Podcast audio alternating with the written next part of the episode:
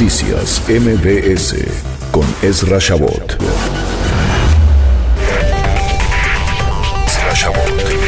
A un año de su entrada en vigor, el sistema de justicia penal acusatorio todavía requiere, dicen, de reformas legislativas para su consolidación y que, pues si esto no se realiza, todo lo positivo que implica este sistema que hace a un lado toda una vieja tradición en nuestro país de grandes archivos y de una desconexión entre el acusado y finalmente quien lo acusa, los jueces, esta posibilidad de acercamiento entre lo que sería el sistema penal y mm, pues eh, las personas involucradas en el mismo, esto que parecía un círculo virtuoso, se puede convertir en una situación bastante difícil de manejar la sustentabilidad del sistema de justicia penal acusatorio y se entiende en nuestro país, a pesar de ya haber sido instrumentadas grandes deficiencias por las carencias que hay tanto en policías como en procuradurías, hay incluso quejas en la Ciudad de México con respecto a que, pues precisamente por estas carencias, delincuentes quedan libres y se dice, bueno, pues ahí está, esto es parte de las garantías que se tenían o que no son bien manejadas y que en función de esto, pues mm, entramos en un círculo verdaderamente perverso.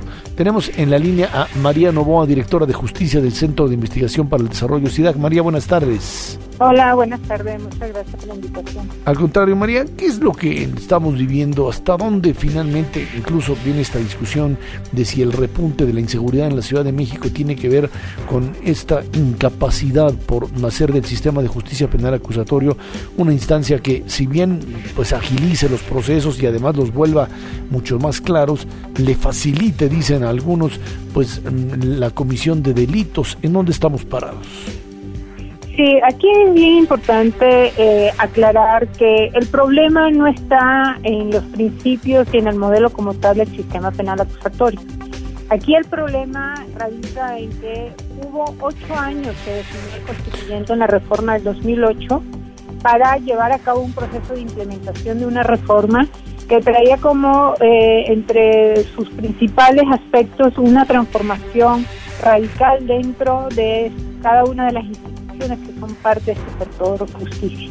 Lo que nosotros hemos observado y es algo que no hemos estado que hemos estado repitiendo desde hace cuatro años en nuestro proceso de seguimiento de evaluación que le estamos dando a, este a este proceso y lo estábamos viendo y lo estamos viendo como una política pública eh, de una reforma estructural que hay que hacer hemos visto fallas importantes que se dieron en esta implementación y obviamente ahora en este primer año de operación del sistema penal acusatorio se están viendo incapacidades y, no condiciones eh, eh, que tienen que tener estas instituciones para poder operar, aunque sea de forma óptima, este sistema, ¿no? Entonces es importante señalar que la autoridad un poco está dándole la responsabilidad al modelo, pero el problema no es el modelo, el problema es que si este modelo eh, de nuevo sistema penal acusatorio, sí te está exigiendo tener mejores o más altos estándares de funcionamiento de estas instituciones y no están respondiendo. ¿no?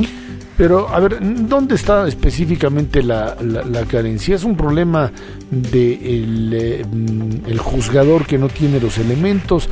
¿Es un problema de las policías y de los ministerios públicos que no saben cómo presentar las pruebas? ¿En dónde está el Aquí, sí, eh, eh, el proceso este penal basado en el sistema acusatorio es un sistema que tiene que ser articulado y en el cual ahí tiene que haber mucha coordinación entre cada una instituciones si uno de los eslabones de este proceso falla, definitivamente no vamos a ver los resultados y esto es lo que está pasando. Estamos teniendo principalmente las fallas en las policías como primer respondiente y son los que eh, cuando tienen un detenido cometiendo un, un delito y lo toman en fragancia, si ese policía no inicia este proceso penal con los estándares que son exigidos y con el debido proceso, Obviamente ya cuando pasa a nivel de procuración de justicia, ¿no? Y cuando esto lo presenta juez, ya estos son procesos que ya vienen con problemas y se. Igualmente está pasando a nivel de las procuradurías. Las procuradurías a nivel nacional ya estamos viendo un rezago de casi más del 50% en algunos de ellos, donde estamos viendo que se están acumulando. Aquí donde estamos viendo es una fundamental falla que es no tener capacidades de investigación criminal, en el cual ahora este nuevo sistema está exigiendo estándares probatorios mucho más altos y no son capaces de lograrlo, ¿no? Entonces es ahí donde pensamos nosotros está el cuello de botella en el cual no estamos viendo las respuestas necesarias del sistema en su funcionamiento. Pero mm, para resolver esto mm, a nivel mm, solamente local, sino federal, pues eh, se requeriría un, así que una labor que podría tardar años, María. Pienso que aquí, obviamente sí, eh, hay condiciones que todavía no están a plenitud, pero no lo va a resolver a través de un cambio y afectar principios fundamentales del sistema. Creo que sí hay que tomar más bien acciones a nivel de estas instituciones y lograr, porque no estamos hablando de cualquier inversión que se dio en estos, en estos ocho años que se estableció para la implementación. Estamos hablando de más de 15 mil millones de pesos nada más a nivel de las entidades federativas que fueron invertidas para generar condiciones.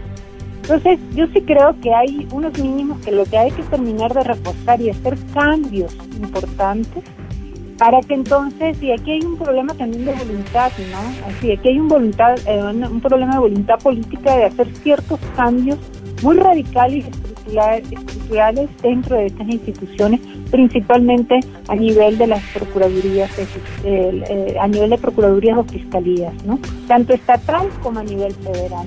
Bueno, mientras este periodo se da, este periodo de transición, pues sí nos podemos enfrentar a una situación de eh, ver más eh, delincuentes sueltos que ahora sí que inocentes que puedan demostrar precisamente su no culpabilidad, María. Lo que dice que sí hay bondades que tiene el sistema y están siendo eh, en muchos de los estados, inclusive hay estados que se está funcionando eh, y se están dando primeros resultados del sistema y hablamos de algunos, estamos hablando de Guanajuato, de Baja California, de Chihuahua, donde sí se ha visto eh, de alguna manera procesos que no, no están eh, en ese sentido afectando este proceso, ¿no? En la Ciudad de México, que es donde está viniendo un poco la, la, mayor reacción, ¿no? Ahí vemos que sí hubo fallos importantes en cuanto a capacitación de la policía como primer respondiente y vemos también problemas a nivel de las procuradurías, de la Procuraduría de, de la ciudad, donde lo que sí deberían de, por ejemplo, eh, fortalecer esquemas de, salidas alternas que tiene el sistema y que perfectamente pueden resolver mucho de los problemas y los conflictos que está viviendo el ciudadano común y corriente. Lo que sí es que el problema de inseguridad tampoco lo resuelve a través de, la persecución del delito. Es decir, aquí vienen también unos temas de política, de prevención, políticas de seguridad que están fallando, que no necesariamente están relacionadas, directamente relacionadas con lo que sería ya la procuración o la administración de justicia, ¿no? Pues sí, la verdad es que falta falta mucho para que esto funcione y funcione bien. María Novoa, directora de Justicia del Centro de Investigación para el Desarrollo CIDAG, muchas gracias por estar con nosotros. Vale, muchas gracias. Hasta luego. Noticias MPS con Ezra Shabot.